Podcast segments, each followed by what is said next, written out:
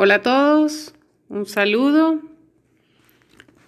Hoy continuando en los artículos de Morfeo de Gean detrás de lo aparente.com, quisiera leerles lo siguiente.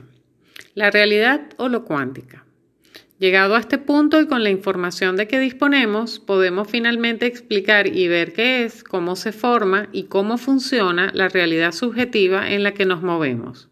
Nos llevó seis meses de trabajo y conocimiento para estar preparados para la comprensión de estos conceptos e ideas que los oscuros amos conocen desde hace milenios y la élite maneja desde hace no menos de 60 años y utiliza con asiduidad, desde hace 40.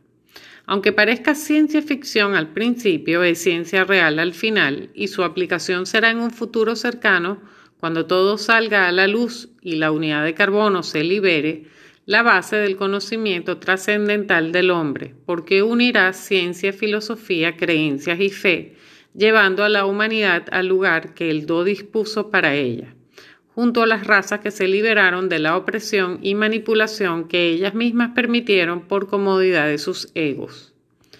El científico más grande contemporáneo que existió en la Tierra y con la mente más conectada con el ser y la mecánica y matemática del do fue Nikola Tesla. Nadie aparte de él fue capaz de salirse completamente de la rama del árbol y ver el tronco. Sus descubrimientos y conocimientos fueron rápidamente absorbidos por la élite y ocultados para ser usados en su beneficio, como hicieron con toda la tecnología extraterrestre recuperada o negociada desde la década del 40 y basada también en los mismos principios que Tesla descubrió y que solo son aplicaciones de la física de la realidad general, que difieren grandemente de la física de la realidad subjetiva, porque ésta desconoce la naturaleza o lo cuántica de la realidad. Comencemos pues el viaje hacia lo desconocido para dilucidar su naturaleza y funcionamiento.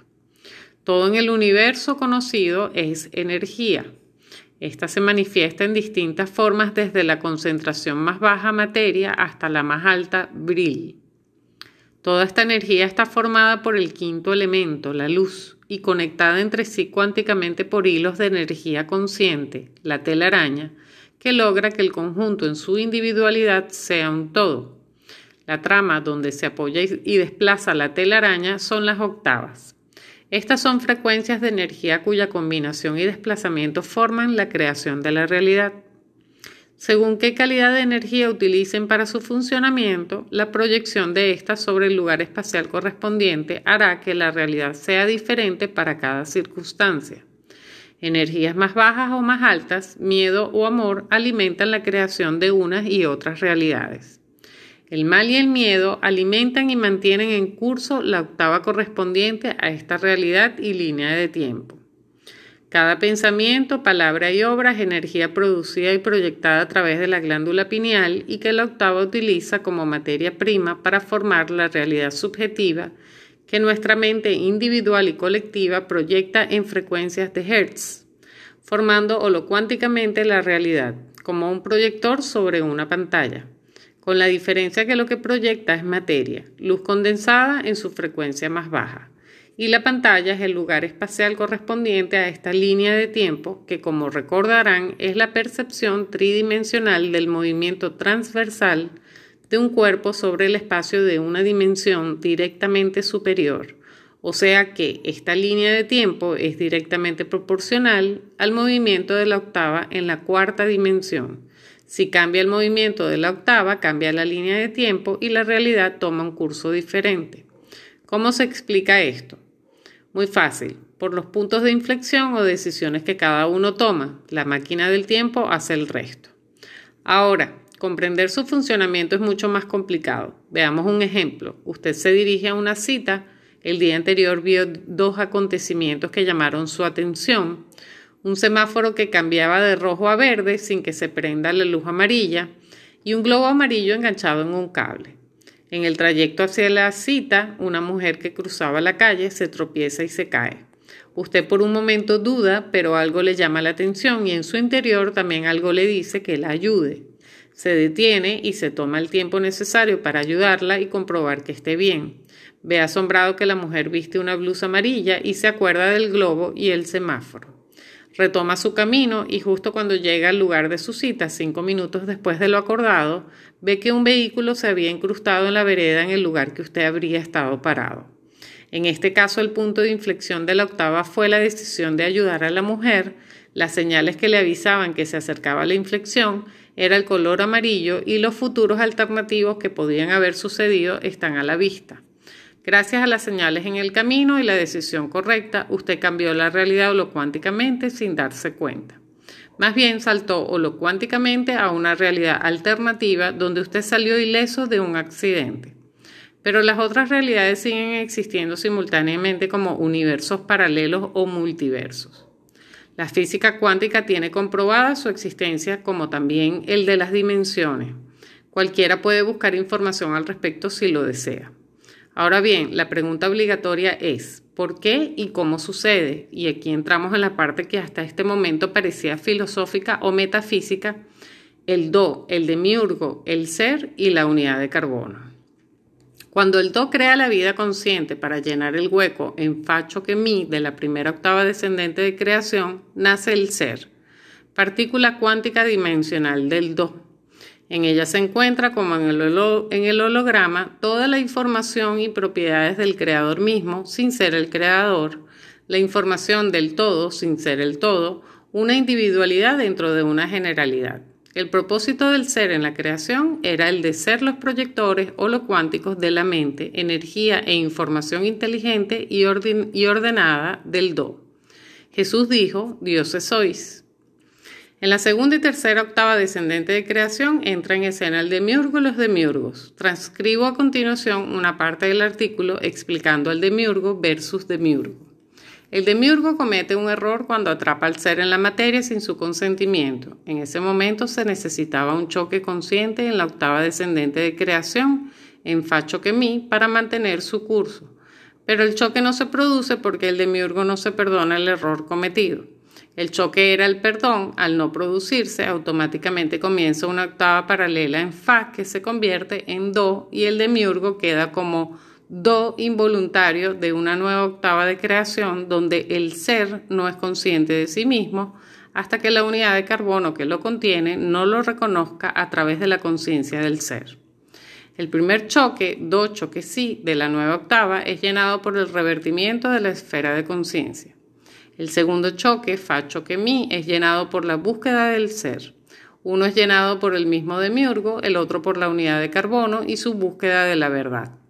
El demiurgo se ve obligado entonces a mantener su octava en curso manteniendo este esquema hasta el próximo choque consciente del Do en el armónico siguiente, de lo contrario perdería la oportunidad de corregir su doble error, el del ser y el del perdón.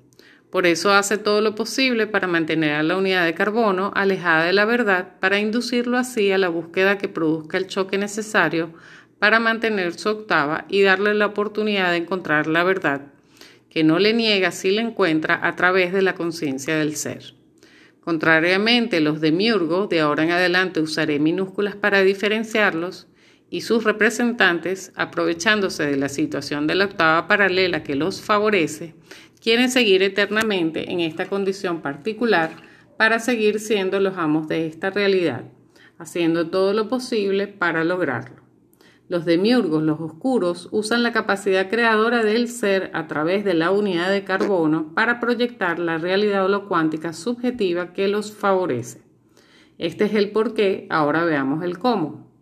Todo es energía y la luz, el quinto elemento, fue la primera voluntad del do necesaria para que se desplace la octava. Verbo de creación. La luz es la energía misma, el espíritu de Dios en la materia, el ladrillo de todos los elementos que forman la realidad. Albert Einstein se acercó a esta verdad con su conocida ecuación E igual m por c al cuadrado, donde la energía es igual a la masa por el cuadrado de la velocidad de la luz. Einstein tomó la velocidad de la luz como constante su ecuación y marcó la base tridimensional de la relación entre energía y materia. Nikola Tesla fue un paso más adelante, pues vio la relación cuántica de la luz entre energía y materia, tomando a la luz como frecuencia, hertz, y longitud en vez de velocidad. Si tomamos la ecuación de Einstein y reemplazamos c al cuadrado por hertz al cuadrado y la convertimos en una ecuación con dos variables, donde e igual a m por hertz al cuadrado y la transportamos a niveles cuánticos, tenemos la base científica de la holocuántica. Yo no soy matemático ni físico, pero invito a quien lo sea a que estudie, desarrolle y complete esta ecuación.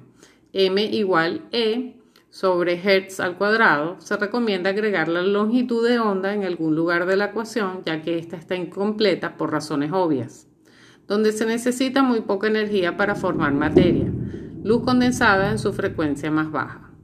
La holocuántica no es patrimonio de esta realidad, toda la creación es igual, todas las dimensiones son iguales, multiversos y líneas de tiempo son creados holocuánticamente y esta realidad subjetiva no es la excepción. No importa qué energía se use para ello, es la misma, solo varía la calidad y el producto holocuántico final. La diferencia entre la energía del miedo y la del amor es como la diferencia que existe entre una vela y una central nuclear. Las dos se pueden utilizar, para producir calor, pero una es más eficiente que la otra, aunque también más peligrosa.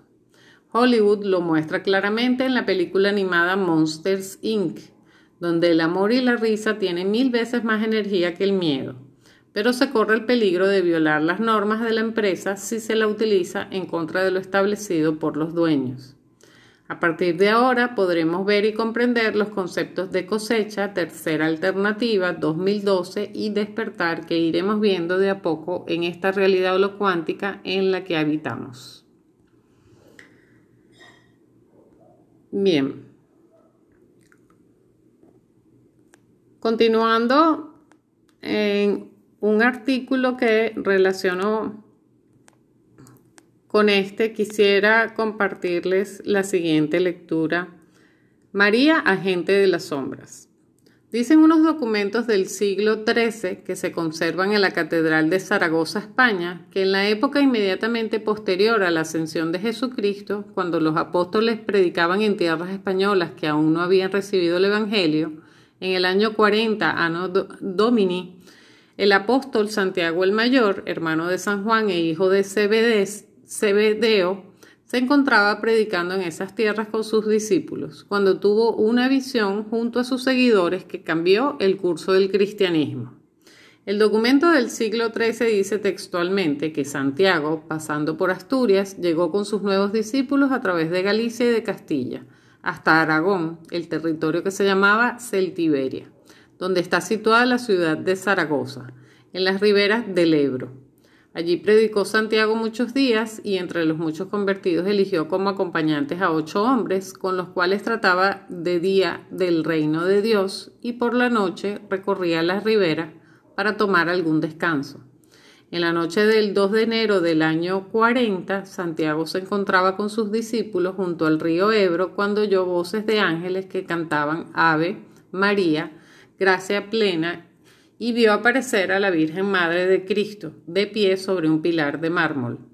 La Santísima Virgen, que aún vivía en carne mortal, le pidió al apóstol que se le construyese allí una iglesia, con el altar en torno al pilar donde estaba de pie, y prometió que permanecerá este sitio hasta el fin de los tiempos para que la virtud de Dios obre portentos y maravillas por mi intercesión con aquellos que en sus necesidades imploren mi patrocinio. Desapareció la Virgen y quedó ahí el pilar. El apóstol Santiago y los ocho testigos del prodigio comenzaron inmediatamente a edificar una iglesia. Una de las incógnitas más grandes de la historia del catolicismo son las apariciones marianas. La Virgen del Pilar fue la primera aparición de la Virgen María en la historia y la única con ella en vida. A partir de ese momento las apariciones marianas fueron moneda corriente en el cristianismo a tal punto que María reemplazó la figura de Jesús el cual solo quedó para el sermón y la liturgia. ¿Qué extraños intereses llevaron a tal decisión? ¿Qué energías se movieron y con qué propósitos? Fue una jugada para desvirtuar, totalmente la figura inicial del cristianismo. ¿Por qué Jesús fue sacado del contexto de las oraciones y reemplazado por María? ¿Qué verdadero significado tienen las apariciones marianas y para qué sirven? Preguntas y más preguntas surgen al analizar conscientemente los acontecimientos y la historia de este inexplicable proceder de fuerzas que aún no comprendemos. Hoy intentaremos, por un momento, dejar de mirar y comenzar a ver lo que se oculta a nuestros sentidos.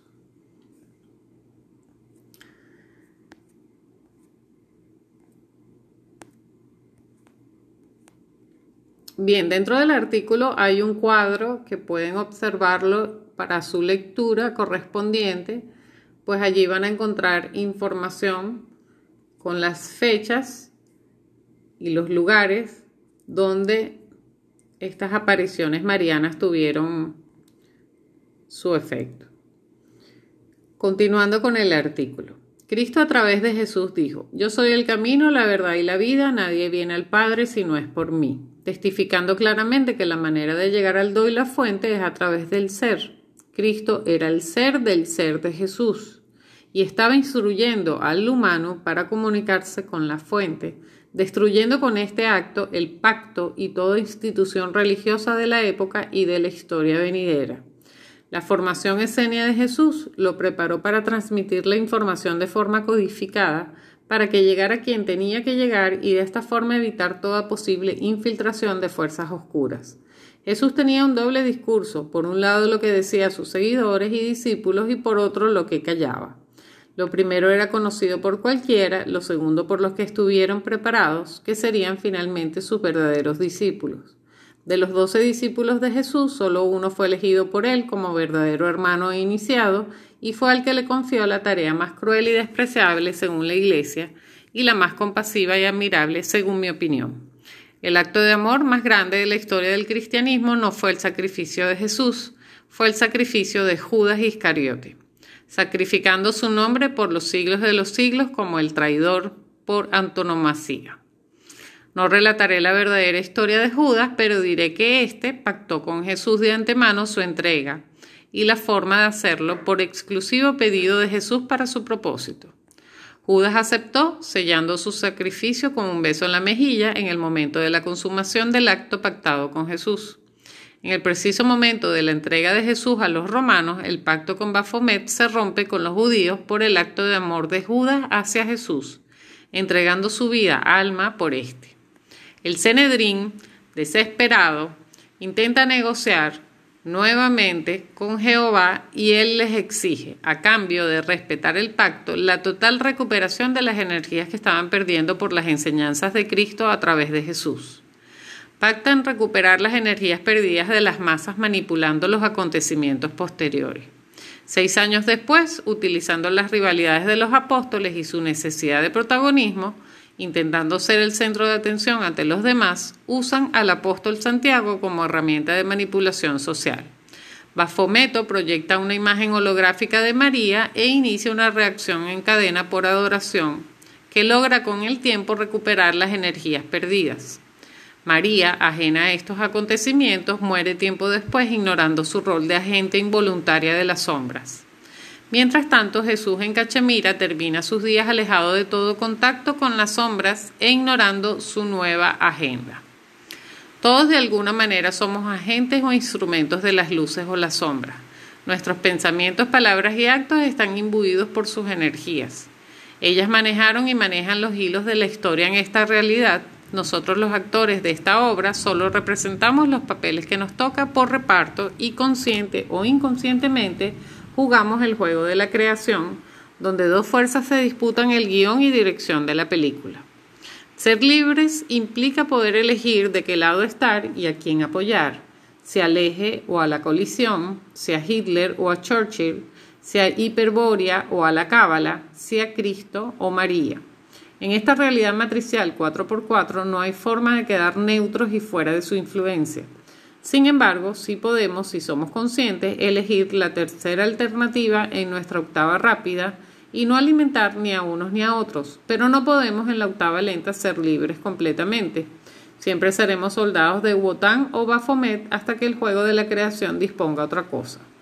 Todo lo demás es ilusión, escenarios de la Matrix que le hacen creer lo contrario.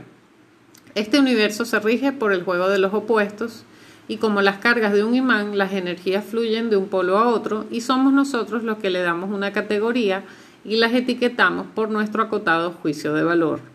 Como millones de seguidores de María son agentes de la sombra sin saberlo, millones de seguidores del ser son agentes de las luces sin quererlo. Pero no se preocupe porque el resultado final depende de la intención inicial de su conciencia y energía. Recalco la frase donde nos dicen en el primer artículo, aunque parezca ciencia ficción al principio, es ciencia real al final y su aplicación será en un futuro cercano, cuando todo salga a la luz y la unidad de carbono se libere, la base del conocimiento trascendental del hombre, porque unirá ciencia, filosofía, creencias y fe, llevando a la humanidad al lugar que el Do dispuso para ella junto a las razas que se liberaron de la opresión y manipulación que ellas mismas permitieron por comodidad de sus egos haciendo la salvedad de que cuando hablamos de creencias, y rescato esto del inconsciente colectivo observado, que cree que está despierto porque dejó de tener o compartir creencias de la religión.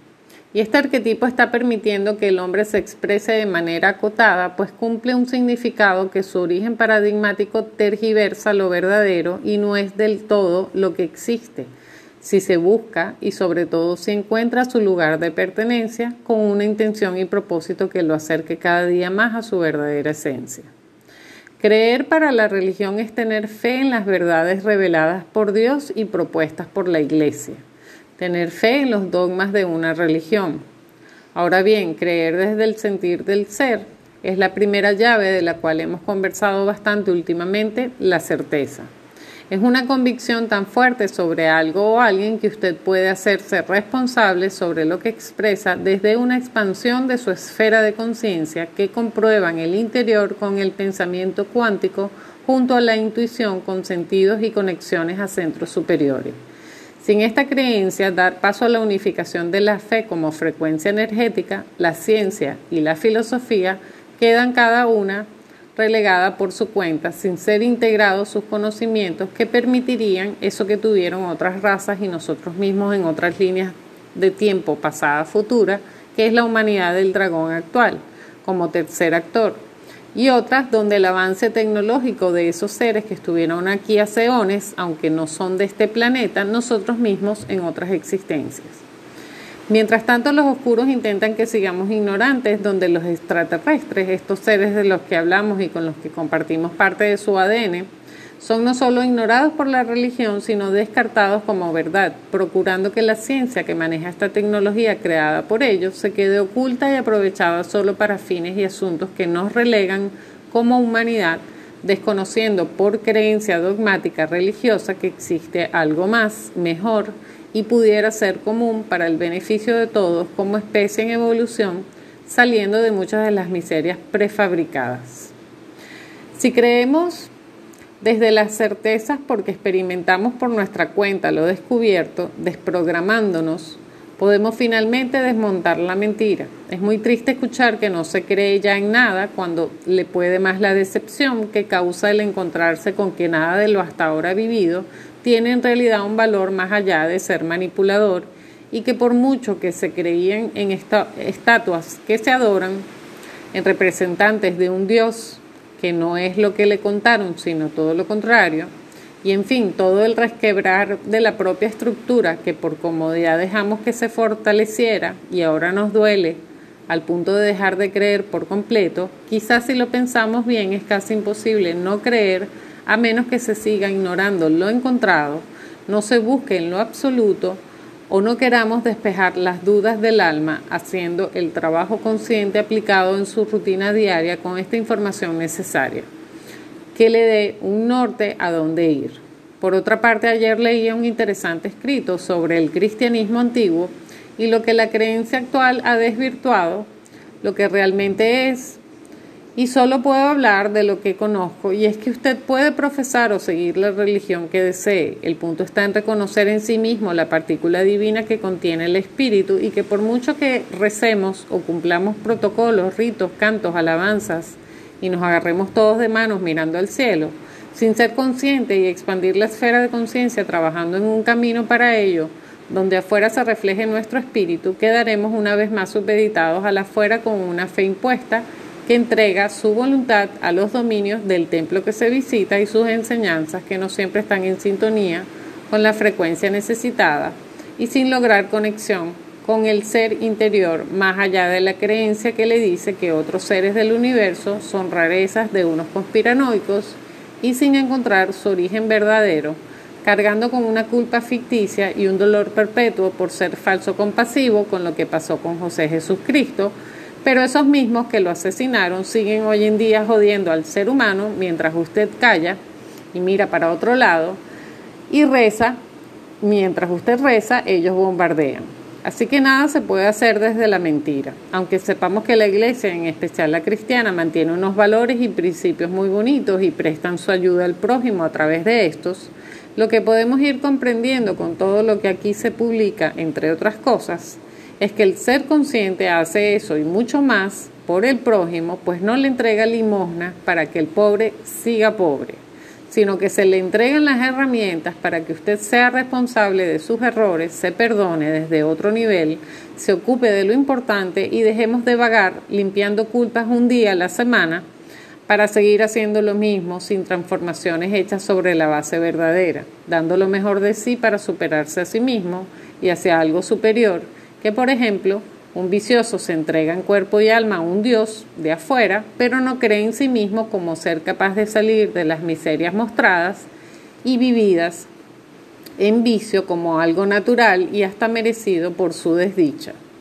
Ni siquiera los psicólogos o psiquiatras criados en las bases cabalísticas pertenecientes en su origen al Instituto Tavistock pueden lograr mucho de lo que una certeza encaminada desde un principio por una senda completamente diferente, ajustada a lo que de verdad somos, puede hacer.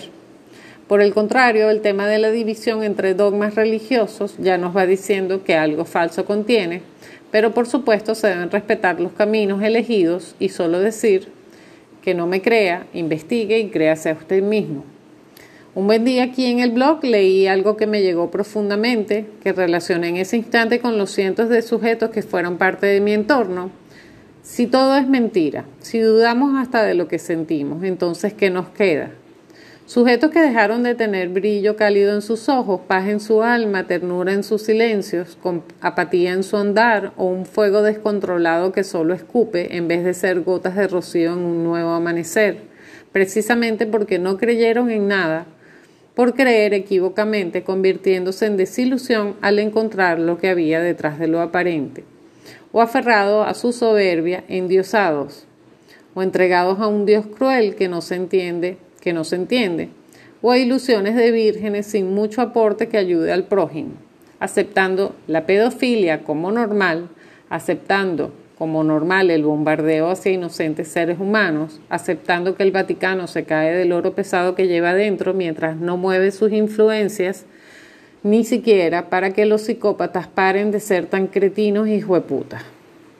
¿Qué nos queda sin creer, sino seguir siendo manipulados por las energías que sí tienen certeza dentro de su propósito y un norte, o por las mismas masas ignorantes que están destruyendo valores, entre otras cosas? Que si nosotros no empezamos por creer primero en nuestro interior, no podremos tomar decisiones que empiecen a darle sentido real a nuestras vidas, mucho menos integrarlo junto a la filosofía, a la ciencia, nuestra frecuencia energética, buscar su elevación, más allá de los odios, rechazos y superficiales descubrimientos de lo que hacen como engaño o meditaciones y cantos que nos mantienen en los extremos dormidos nuestro guerrero virya que quieren hacer. Bien, información que nos entregó Morfeo a través de estos dos artículos que bien valga la pena releer varias veces para poder integrarlo y sacar nuestras particulares certezas. Gracias por su atención en este programa de hoy.